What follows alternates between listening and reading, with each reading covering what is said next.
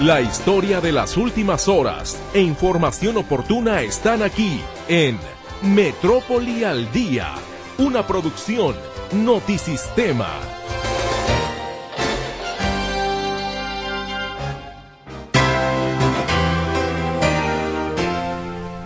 ¿Cómo le va? Muy, pero muy buenas tardes. Con muchísimo gusto les saludamos este miércoles. Estamos a mitad de la semana.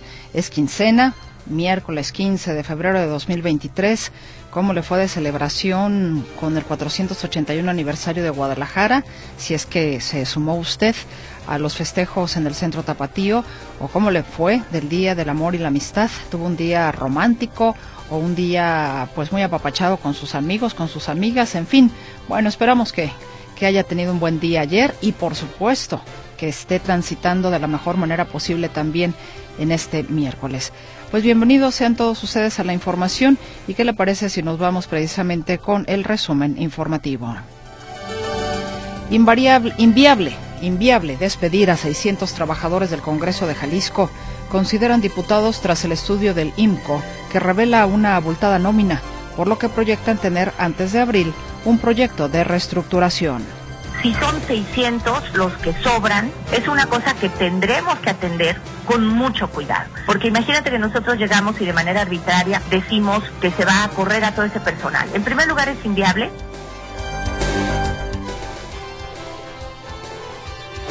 Por su parte, el sindicato señala que no permitirá que en, la, que en la reestructuración se violen los derechos laborales de los basificados en el Congreso. Violentando los derechos de los trabajadores atropellando los derechos de los trabajadores, vulnerando lo que establece la ley en materia laboral, ni un paso atrás. Organizaciones civiles denuncian la violación sexual de tres custodias por parte de reos en el penal de Puente Grande. Aseguran que las víctimas son amenazadas para no denunciar los hechos. El comandante, el supervisor y el jefe de turno se alcoholizaron y se drogaron, permitiendo estos abusos. En tanto, el titular de la DICPRES, José Antonio Pérez Juárez, señaló que se hará una investigación interna. Sin embargo, dice, no hay denuncias formales. No hay ninguna ofendida. Eh, ya nuestras áreas de recursos humanos, psicología y trabajo social tuvieron plática con todo el grupo que estuvo de guardia del viernes para amanecer sábado. Seis de cada diez feminicidios registrados en Jalisco ocurrieron en la zona metropolitana de Guadalajara revela un estudio del Observatorio Ciudadano Jalisco. ¿Cómo vamos? Más de 250 familiares de personas desaparecidas en Jalisco protestaron por la falta de resultados en la búsqueda de sus seres queridos. Realizaron una movilización de la glorieta de los niños héroes a Palacio de Gobierno.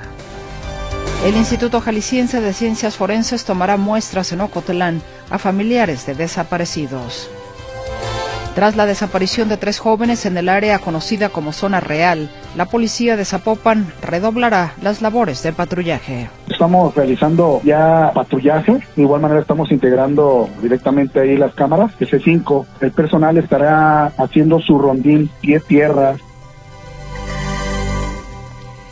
Y ya por último, le informamos en este resumen que autorizan venta de terreno para pagar a inversionistas víctimas de estafa inmobiliaria. Gracias por acompañarnos. Les saludamos con mucho gusto a todo el equipo integrado esta tarde aquí en cabina de Radio Metrópoli, la estación de las noticias. Mi compañera Berenice Flores. Ella contesta sus llamadas en el 33 38 13 15 15 y 33 38 13 14 21. WhatsApp y Telegram a sus órdenes también en el 33 22 23 27 38. Mi compañero César Preciado esta tarde le saluda en el control de audio y ante este micrófono su servidora Mercedes Altamirano. ¿Qué le parece si hacemos una breve pausa para que al regreso de la misma tengamos todos los detalles de la información en el resumen que ya le hemos dado a conocer a usted de la información que estaremos manejando durante parte de estas dos horas? Gracias por su compañía, buenas tardes, ya volvemos.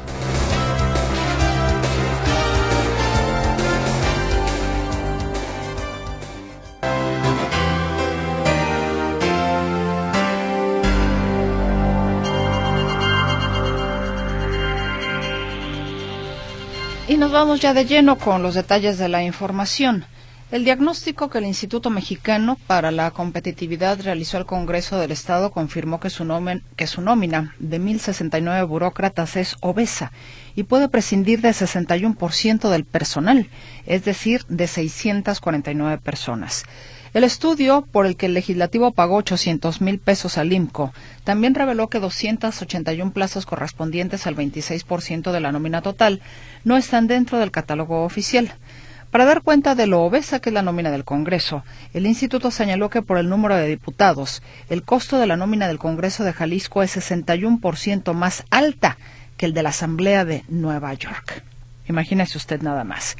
Y bueno, luego de que este estudio del IMCO confirmara que en el Congreso de Jalisco sobran 600 trabajadores, por decirlo de una manera más llana y simple, la presidenta de la Comisión Legislativa de Administración, Mara Robles, reconoce que no pueden correrlos porque tienen derechos laborales, pero sí ofrecer retiros voluntarios como parte de una reestructuración son 600 los que sobran, es una cosa que tendremos que atender con mucho cuidado. Porque imagínate que nosotros llegamos y de manera arbitraria decimos que se va a correr a todo ese personal. En primer lugar es inviable porque tienen derechos laborales. Y en segundo lugar lo único que generaríamos es una huelga. Lo que nosotros tenemos que hacer es atender las recomendaciones del INCO en el sentido de que valoremos cuántas personas están en edad de llevar a cabo una jubilación anticipada.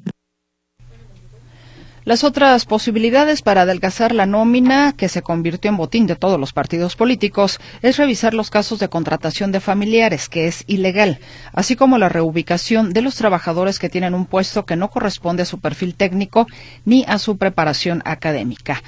El Congreso de Jalisco deberá tener listo, antes de la Semana Santa y Pascua en abril próximo, un proyecto justamente para reestructurar la nómina a la que, de acuerdo al INCO, como ya le decíamos, pues le sobra el 60% de su personal. Así, eh, de este tema también habló eh, la diputada de Agamos, Mara Robles que antes de salir de vacaciones de abril, el plan tiene que estar totalmente definido y efectivamente lo que no puede haber son despidos injustificados, porque pues eso sería una barbaridad. Lo que tenemos que hacer es encuadrar los casos que definitivamente constituyen una violación a la ley los responsables de la reestructuración de la nómina del Congreso son la Junta de Coordinación Política, el Secretario General, la Contraloría, el Sindicato y la Comisión Legislativa de Administración que encabeza Mara Robles. La mayoría de los empleados están como auxiliares administrativos. Y bueno, dentro de lo que encuentra el IMCO en este estudio, en los resultados que expone, es que Jalisco, pues, eh, o su Congreso, realmente tiene es, tiene una nómina obesa e irregular. Dentro de estas irregularidades que detecta el IMCO es de que a una persona le pagan 40 mil pesos mensuales. ¿Y sabe usted por qué? Pues por sacar fotocopias. Y en el Congreso hay un auxiliar de fotocopiado que gana 40 mil pesos. Lo que eso evidencia, pues es un uso discrecional de la asignación de los salarios y de los niveles de puesto. Es una cosa muy grave, es una cosa muy seria. Pues de hecho, Mara Robles dijo que Jalisco tiene un Congreso caro, desordenado, injusto e ineficiente. Bueno, la revisión de IMCO a la nómina del Congreso comprobó, por ejemplo, también que personas con primaria ganan más que aquellas que tienen secundaria y las de secundaria por encima de lo que percibe un trabajador con doctorado. Así de de ilógico, pues. También que los sueldos en el Congreso son mayores a los del promedio en Jalisco y que el 26% de los nombramientos no está en el tabulador de puestos. También otra de las voces que Radio Metrópoli Notisistema eh, tuvo este día, midiendo las reacciones, por supuesto, a este tema, fue el del secretario general del Sindicato Mayoritario del Congreso del Estado, César Íñiguez. Él advierte que hay disposición para la reestructuración de la nómina, como ya lo escuchábamos en la voz de la diputada Mara Robles. Pero lo que dijo, y fue tajante, no se va a permitir ningún atropello a los derechos de los trabajadores de base. Esperemos que los que se quieran ir es con un estímulo y con voluntad de que haya retiros voluntarios, de que haya jubilaciones anticipadas, de que se pueda buscar la manera que sea mediante la voluntad, violentando los derechos de los trabajadores, atropellando los derechos de los trabajadores, vulnerando lo que establece la ley en materia laboral, ni un paso atrás. Señala que en el Congreso del Estado hay 600 trabajadores basificados, que en su mayoría tienen un mínimo de 10 años de antigüedad y trabajan de manera constante en su profesionalización. Desconoce, asegura que en el legislativo labore un auxiliar de fotocopias que cobra 40 mil pesos mensuales, como ya eh, se lo mencionábamos a usted, de acuerdo con el resultado del estudio de IMCO. Y también en relación a lo que es la reestructuración o de cara a la, eh, de cara a la reestructuración de la nómina que deberá hacer el Congreso de Jalisco, debido a que, pues, según este estudio, visto de otra manera, eh, sobran seis de cada diez trabajadores, imagínese usted, sobran seis de cada diez trabajadores. El secretario general del sindicato mayoritario, César Iñiguez, voltea hacia los eventuales si empezamos a apretar, pues bueno, los trabajadores de base son los últimos que se tocan. Primero habría que revisar el tema de los eventuales, posteriormente de las personas que ofrecen servicios, etcétera, etcétera. Hay maneras de poderlo resolver. Hay la propuesta entonces de cómo pudiera ser desde el punto de vista del sindicato. Empezar por los eventuales. César Iñiguez también refiere que el estudio del INCO revela la realidad que vive el Congreso desde hace años. En realidad, me parece que este pues no es un tema nuevo. Yo creo que usted y yo lo hemos escuchado desde que tenemos uso de memoria. Indica que además de cinco trabajadores de base, los diputados reciben una bolsa de 200 mil pesos cada uno para la contratación de personal eventual, mismo que ni siquiera checa como sí lo hacen los basificados. Dejamos ese tema para irnos con otras cosas. Hubo una protesta el día de hoy de familiares de desaparecidos por retraso en las investigaciones y también una denuncia de violación sexual de tres custodias en Puente Grande, que esto también se hizo a través de una manifestación. De ambas, mi compañero Héctor Escamilla Ramírez nos tiene detalles. Héctor, ¿cómo estás? Muy buenas tardes. ¿Qué tal, Meche? ¿Cómo estás? Un gusto saludarte. También a los escuchas. Muy buenas tardes. Bueno, comentarte esta situación sumamente delicada que se está denunciando que habría ocurrido este fin de semana allá en el penal de, Puente Grande.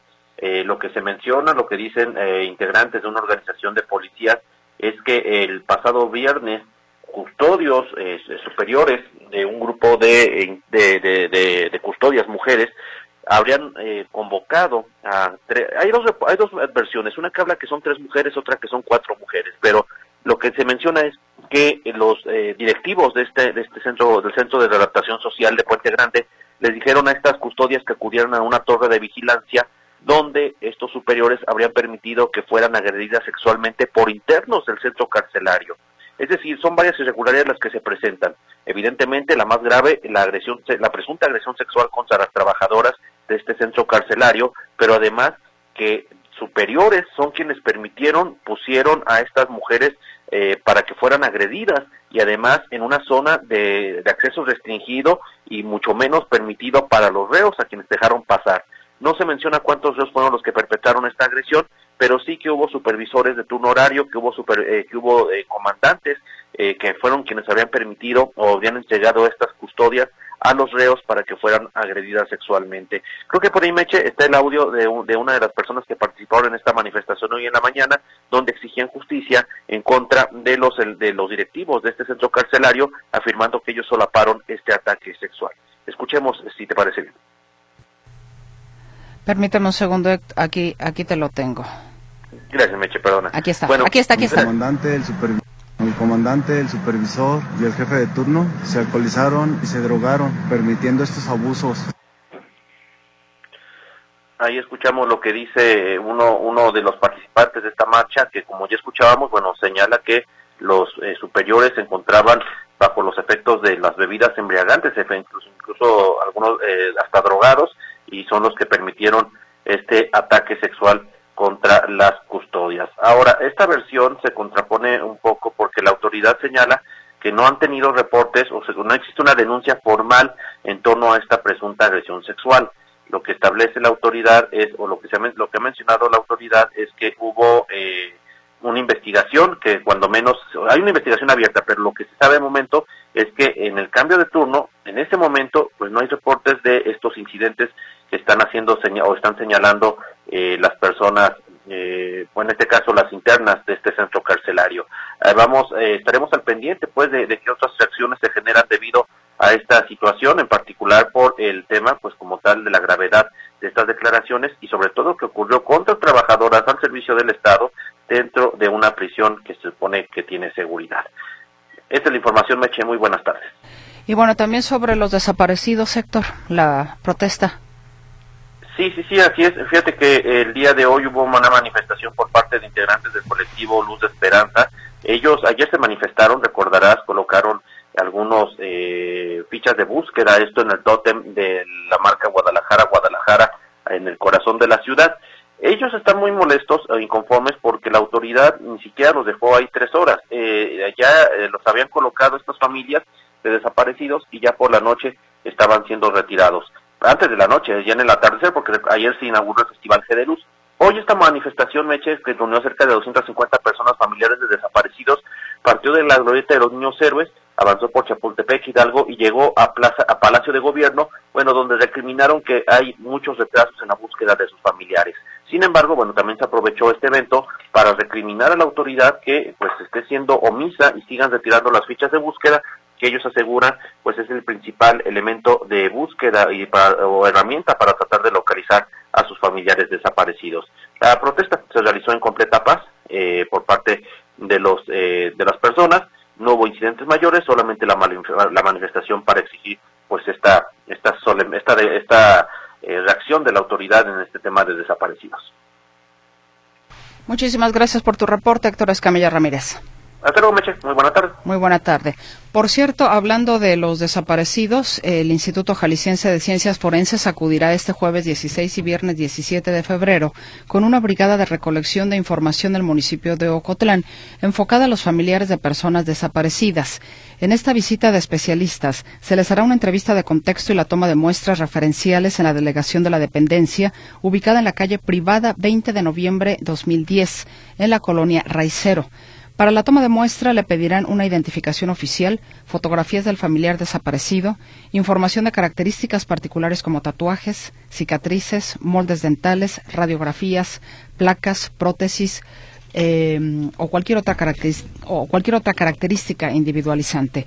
Para más información sobre el tema, puede comunicarse si fuera de su interés al teléfono 3314 11 22 15. 3314 11 22 15. Y pues bien, ya escuchaba usted a mi compañero Héctor Escamilla Ramírez informarnos sobre esta denuncia de violación sexual de tres custodias en Puente eh, Grande, que de acuerdo con integrantes de la Organización Nacional de los Derechos Humanos y Laborales de los Policías de México se llevó a cabo y por tanto se manifestaron esta mañana en, al ingreso del penal de Puente Grande. Pero con más detalles, la contraparte. Dice la Dirección General de Prevención y Readaptación Social que pues no hay una denuncia formal sobre estos hechos. José Luis, tú nos tienes todos los detalles. Buenas tardes.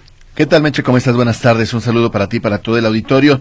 Así es, hoy tuve comunicación con el director de DIGPRES, de la Dirección General de Prevención y Readaptación Social, José Antonio Pérez Juárez, sobre este tema. Y es que él finalmente pues señala que no hay algún tipo de eh, queja oficial, alguna denuncia oficial, algo que vuelva esto más allá de una publicación en redes sociales.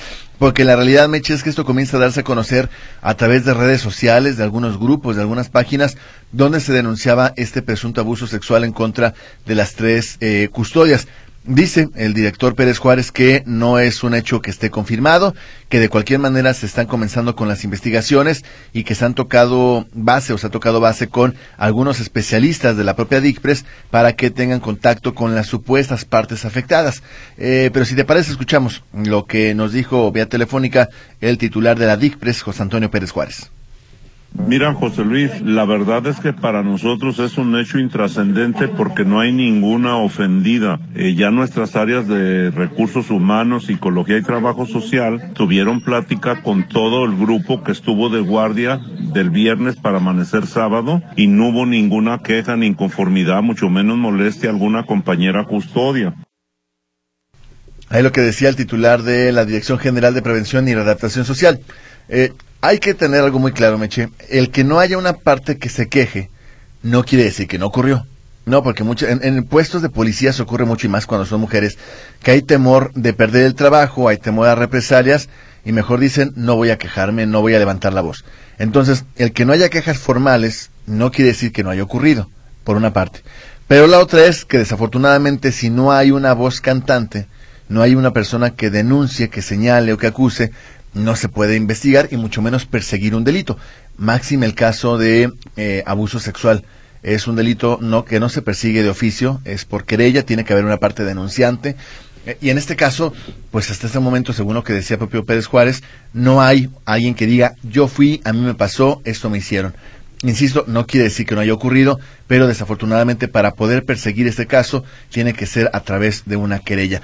Y lo mismo ocurre con el caso de algún otro delito, como podría ser abuso de autoridad, eh, delitos cometidos por parte de servidores públicos, cualquier otro de estos delitos se pueden perseguir solamente si alguien se queja de la comisión de.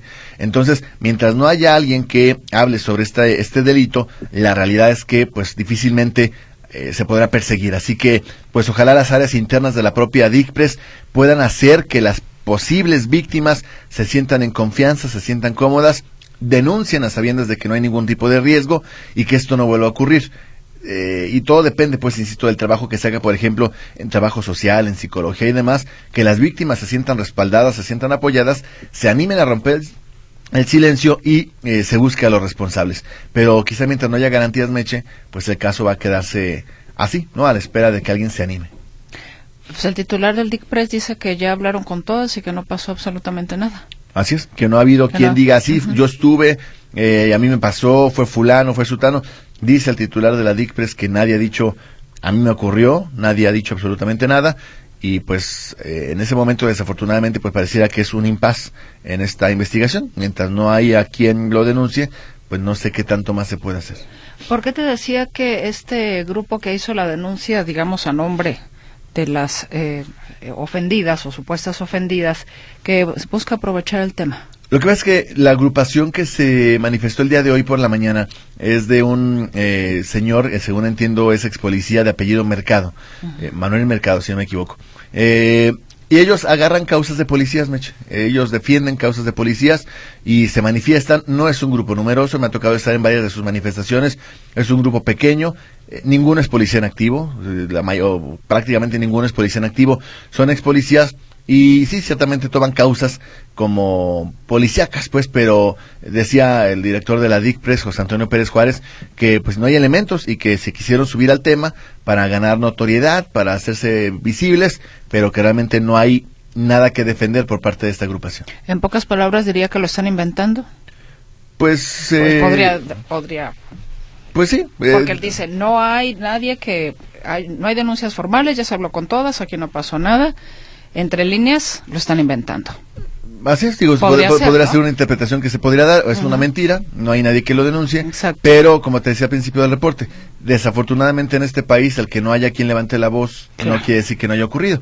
Y en este caso, eh, pues desafortunadamente eh, las víctimas son las que tendrían que salir a decir, sí, pues a lo mejor voy a perder la chamba porque seguramente va a ocurrir eso, pero finalmente vamos a sentar un precedente, porque la realidad es que eh, pues una parte importante de, las custodias básicamente todas las que trabajan en el área femenil pues son mujeres justamente. Entonces pues habrá que estar al pendiente Meche, insisto, a ver si las áreas dependientes de la DICPRES logran ganarse la confianza de las posibles víctimas, que se sientan seguras de poder denunciar sin eh, represalias y que se pueda poner un alto a esto. Exactamente. Muchas gracias, José Luis. Hasta luego, buenas tardes. José Luis Escamilla con la información. Y hay más, por supuesto. Antes tenemos una pausa.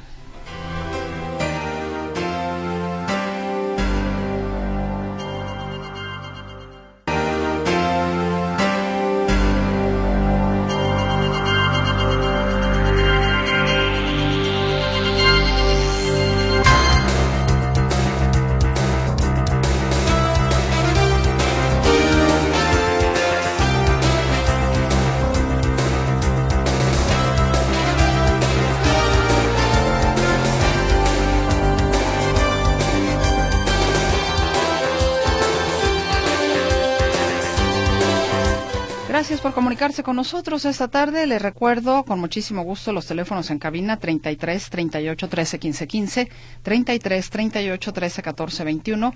Nuestro WhatsApp y Telegram también están a su disposición en el 33 22 23 27 38. Y bueno, ¿qué le parece si vamos precisamente en este momento? Hoy es el día eh, de la lucha contra el cáncer infantil particularmente. Y este es un trabajo que le presenta mi compañero Ricardo Camarena. El cáncer infantil, como cualquier enfermedad, siempre la importancia del diagnóstico oportuno marca la gran diferencia. La estadística es contundente, el dato preocupante, el tema doloroso. Es la principal causa de enfermedad de la población infantil mexicana entre los 4 y 14 años de edad y la segunda causa de muerte. Cada 90 minutos se detecta un caso. Cada año se registran alrededor de 2.000 fallecimientos. Se trata del cáncer infantil y este 15 de febrero se conmemora el Día Internacional de la Lucha contra esta enfermedad en este sector de la población. A nivel mundial, el cáncer es la principal causa de muerte de niños y adolescentes. La Organización Mundial de la Salud reporta que cada año más de 400.000 menores son diagnosticados con esta enfermedad. México no es la excepción y de acuerdo con la Universidad Nacional Autónoma de México, el tipo de cáncer más frecuente es la leucemia, originada en la médula ósea. Le siguen los tumores cerebrales y en tercer lugar los linfomas, es decir, tumores que se generan en los ganglios linfáticos. A la fecha y pese a los avances médicos, resulta complejo identificar qué causa esta enfermedad entre la población infantil y por ende imposible prevenirlo. Entre los factores de riesgo que pueden predisponer a los menores a padecer esta enfermedad figuran factores genéticos, ambientales y en algunos casos microbiológicos. Axel, un niño con cáncer, platicaba con Televisa su experiencia. Compartía cómo es vivir con esta enfermedad y seguir el tratamiento. Bueno, al principio sí sentía que me moría de tanto inyección y, las primeras quimios me caían muy mal. Y ya después ya no, ya, ya todas las quimios fueron muy disminuyendo y ya me fui sintiendo mejor. Expertos en oncología reconocen que aunque se trata de un delicado tema en materia de salud pública, también es cierto que este padecimiento, detectado de forma oportuna, tiene un alto potencial de curación. Es la voz de Luis Enrique Juárez del área de hemato-oncología del Hospital Infantil de México, Federico Gómez, en entrevista con Otimex. Las posibilidades de curación que tiene un niño con cáncer en nuestro país van más allá del 70%. O sea, 7 de cada 10 niños con cáncer se pueden curar. El mayor porcentaje de los niños que llegan a nuestras instituciones llegan con etapas avanzadas de la enfermedad. más del 70% de los niños tienen etapas avanzadas. Entonces, estos datos son de niños con etapas avanzadas. Si nosotros lográramos diagnosticar de manera más temprana a los pacientes, esta posibilidad de curación se incrementaría significativamente. Como padres de familia es importante estar alerta ante cualquier síntoma que pudiera dar señales de esta enfermedad. Farina Arreguín González, del área de oncología pediátrica del Centro Médico Nacional 20 de noviembre, habla sobre algunos de los síntomas que podrían advertir sobre un posible caso de cáncer infantil. Fiebre calentura más de 38 grados que no se da con administración de antipiréticos del tipo paracetamol o que ya haya sido tratada por un médico con antibióticos y que no se quite sangrado por la nariz, en las encías o en cualquier parte de nuestro cuerpo, la presencia de puntitos rojos que son petequias en la piel, equimosis, o sea, moretones sin que tengamos un golpe previo, mal estado general de los niños, que ustedes los vean cansados, con pérdida de peso, que no tengan ganas de hacer nada, la presencia de sudoración nocturna, que los niños suden, suden, suden en la noche que cuando se despierten ustedes vean las sábanas o la eh, almohada completamente mojada, aumento de volumen en cualquier parte del cuerpo. Acuérdense que todos tenemos ganglios y estos aumentan de tamaño cuando hay infecciones, pero cuando estos ganglios no se quitan ya con el tratamiento dado por un médico de primer contacto o tienen una consistencia dura, como gomosa como una pelota o, dura como una piedra, aguas, pudiera tratarse también de un tumor, de un linfoma. El tratamiento de niños con cáncer en México ha estado inmerso en la polémica. La denuncia de padres de familia en torno al desabasto de medicamentos para atender a sus hijos ha sido recurrente. Han buscado el acercamiento con las autoridades, han salido a las calles, han levantado la voz para exigir al gobierno que cumpla con su responsabilidad. Hoy se cumplen desafortunadamente mil días de esta tragedia humanitaria, mil días de desabasto que se ha cobrado la vida de más de 1.600 niñas y niños. La respuesta por parte del gobierno federal, indolente por decirlo menos, afirma que existen medicamentos y que quienes denuncian desabasto son unos golpistas. Al menos es lo que en algún momento afirmó el subsecretario de Salud, Hugo López Gatel, durante el programa Chamuco TV. Esta idea de los niños con cáncer que no tienen medicamentos, cada vez lo vemos más posicionado como parte de una campaña más allá del país, de los grupos de derecha internacionales que están buscando crear esta eh, ola de simpatía en la ciudadanía mexicana, ya con una visión casi golpista. La Secretaría de Salud afirma que el abasto de medicamentos oncológicos y quimioterapias para este sector de la población está garantizado, por lo menos para este año. Pero más allá de ese compromiso, distintas organizaciones en diversas partes del país, como el caso de Nariz Roja, han sumado esfuerzos para conseguir los medicamentos necesarios y brindar la atención que requieren los menores. Se han puesto a hacer el trabajo del gobierno, porque la salud de las niñas, niños y adolescentes no está para esperar que se solventen deficiencias administrativas y mucho menos diferencias políticas. Notisistema, Ricardo Camarena.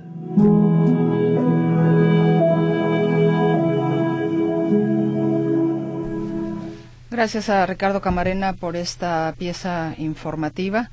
Y sí, pues no solamente es con el cáncer, es con cualquier enfermedad. Por eso es importantísimo el hecho de que estemos checándonos al menos cada año. Eh, haciéndonos estudios para saber cómo va nuestro cuerpo, nuestra salud. Y hablando, retomando, siguiendo con el tema más bien de, del cáncer en los niños, se retrasa la renovación de pisos para niños con cáncer en el nuevo Hospital Civil. Los detalles con mi compañera Claudia Manuela Pérez. Buenas tardes, Claudia. Mercedes, gracias. Muy, buenos, muy buenas tardes. En el Ente Nacional de la Lucha contra el Cáncer Infantil, el gobierno de Jalisco presume una cobertura universal del 100% de menores con esta enfermedad en la entidad asegura que destaca la compra de 90 mil medicamentos oncológicos el año pasado y la creación de más de cuatro, 400 niños que no cuentan con seguridad social y que no estaban atendiéndose en ningún lado. Dice que a partir del año pasado comenzaron a apoyarse en el gobierno de Jalisco. El secretario del Sistema de Asistencia Social, Alberto Esquer, indica una erogación de más de 700 millones de pesos en este sector de la población. 325 millones de pesos invirtieron en el año 2022 que arrancó la política integral y para este año traemos más de 300 millones de pesos para darle la continuidad. Bien, también se le preguntó acerca de este piso, piso 7 y 8. Hay que recordarlo, Mercedes, que se está renovando para, para atender a niños con cáncer y se estaba y se había formado desde el año pasado que estaría listo en el mes de febrero. Primero se dijo en diciembre y luego en febrero y ahora se informa que estará listo hasta el mes de septiembre.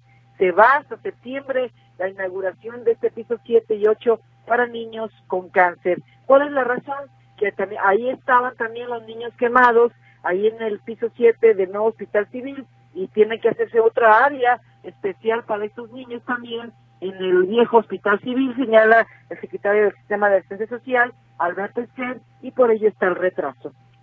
La atención de los niños quemados estaba en el piso 7 de cancerología y es algo que no podía existir, que convivan niños quemados con niños con cáncer. Entonces eso nos llevó a construir un hospital nuevo para niños y niñas quemados.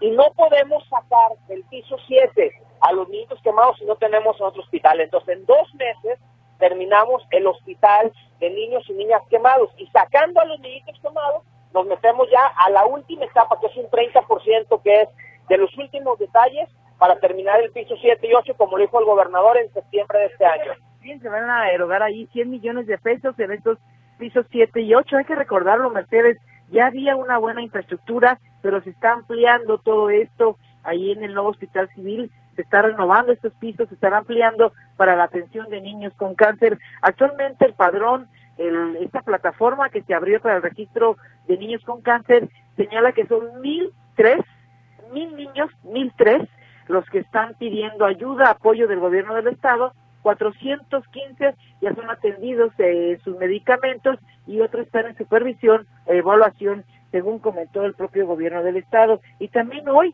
el ISPE anunció un programa especial para niños con cáncer.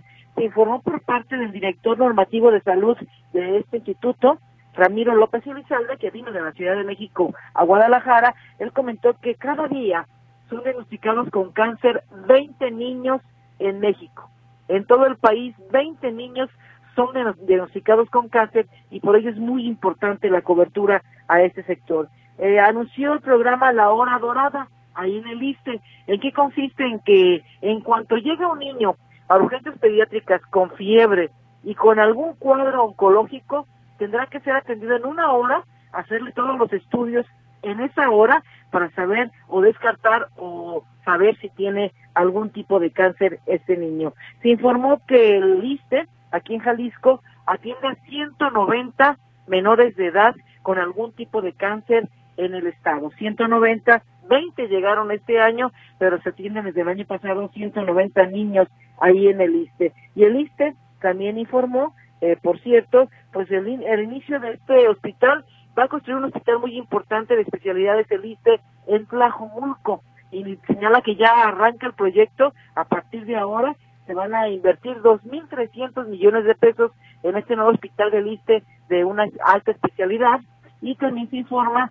que pues tendrá 250 camas, será un especial un hospital importante de cinco niveles con helipuerto, inició ya eh, arranca este proyecto ahí en Tlajomulco y este hospital nuevo que se va a construir en Tlajomulco va a dar atención a habitantes o a derechohabientes de ISTE de siete estados, entre ellos Zacatecas, Nayarit, Colima y por supuesto Jalisco. Eh, se informó que va a servir para despresurizar eh, a este hospital Valentín Gómez Farías, que ya está saturado, va a servir para que, y este hospital Valentín Gómez Farías se va a convertir en un nosocomio de atención eh, de segundo nivel de atención médica.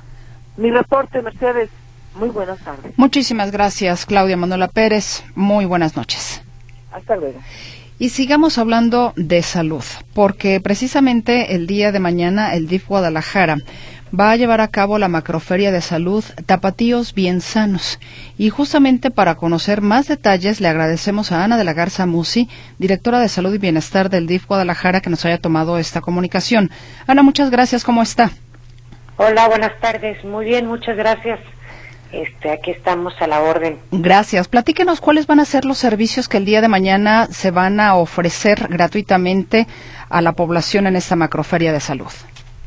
El día de mañana tenemos muchos servicios. Empezamos por mastografías y papanicolaos. Estos dos servicios son gratuitos, pero es con previa cita. Los invitamos a hablar al CDC 3, que próximamente daré su teléfono para para que puedan agendar su cita. Es decir, perdón, ¿pueden agendar de hoy para mañana? Sí, ah, excelente. me parece que todavía hay algunos lugares. Entonces, eh, hablan eh, y si por algo no hay, podemos asignarles algún pase a un mastógrafo fijo. Eh, los papanicolaos pueden esperar a que terminen las de la cita y pasen, porque es una toma un poco más rápida. Perfecto. Podemos dar el teléfono de una buena vez si gusta. Sí, claro, es el 33 47 74 03 03. Perfecto, 33 47 7403 03 para que pueda usted tener su cita para mañana, ya sea para mastografía o Papa Nicolau, si es su interés. ¿Cuáles son los otros servicios que tenemos? Los otros servicios que se dan conforme vayan llegando en el transcurso de 9 a 4 de la tarde es consulta médica que consiste en toma de glucosa, presión arterial, peso y talla, así como si tienen alguna molestia, los puedan orientar o canalizar al especialista que tendrían que ir o ahí mismo poder medicar. Y tenemos audiometrías, todo el tema de oído, de audición, asesoría en nutrición, salud bucal y psicología. Estas son asesorías de primera vez donde se pueden acercar, puede haber un cierto tipo de diagnóstico y orientación pero aparte luego se derivan a algún CDC cercano, puede ser ahí mismo en el CDC 3 o puede ser incluso en, en el CDC que más cerca les queda a su domicilio para seguimiento en, cualquiera de los temas. Luego tenemos detección de VIH, eh, hepatitis C y sífilis, evaluación visual o optométrica para lentes, entrega de candados de discapacidad. Es importante decir que estos candados es necesario llevar su certificado de discapacidad que normalmente lo da el DIF, el DIF Jalisco o alguna otra institución de salud pública. Estos candados son parte del tema de estacionamiento. Tenemos la vacuna contra influenza, rehabilitación física, habrá ahí eh, fisioterapeutas para que les puedan dar algún tipo de rehabilitación para alguna molestia, corte de cabello, se entregarán sueros orales, va a haber productos de homeopatía, herbolaria y fitomedicina. También tenemos talleres para quienes estén interesados en lactancia materna. Hay fomento al empleo. Esto es, si, si están buscando algún tipo de empleo, pueden buscar orientación ahí. Llevamos la bolsa de, de trabajo del DIC Guadalajara. Primeros auxilios y RCP, sazonadores sin conservadores y reducción de bebidas de consumo de bebidas azucaradas. Todo enfocado a la prevención de salud para poder prevenir en lugar de luego tener que tratar eh, algún tipo de enfermedad mayor. Estos talleres de lactancia materna, primeros auxilios, reducción del consumo de bebidas azucaradas, sazonadores sin conservadores, ¿tienen un horario en específico? A las 11.30 se llevarán a cabo tres de ellos y a la una tenemos otro. Entonces 11.30 los primeros y a la una el siguiente. Ah, ok, entonces para que también la gente lo, lo considere. ¿Dónde van a realizar esta macroferia? Está en el CDC 3 que se encuentra en San Ildefonso, número 1431, en la colonia Santa María. Perfecto, entonces Colonia Santa María a partir de mañana, o sea, mañana, mejor dicho, a partir de las 9 de la mañana. ¿correcto? Hasta las 4 de la tarde. Y hasta las 4 de la tarde. Eh, bueno, repetimos el teléfono particularmente para quienes estén interesadas en las mastografías y en el Papa Nicolau, porque ya no lo especificaba Ana, esto sí es con previa cita. Entonces, para que puedan ya llegar con toda la tranquilidad de a qué hora les toca, repetimos el teléfono que es el 3347 740303 para que entonces se comunique ya inmediata mismo, como se dice, para que pueda obtener su cita. Nos decía que al parecer todavía había espacios.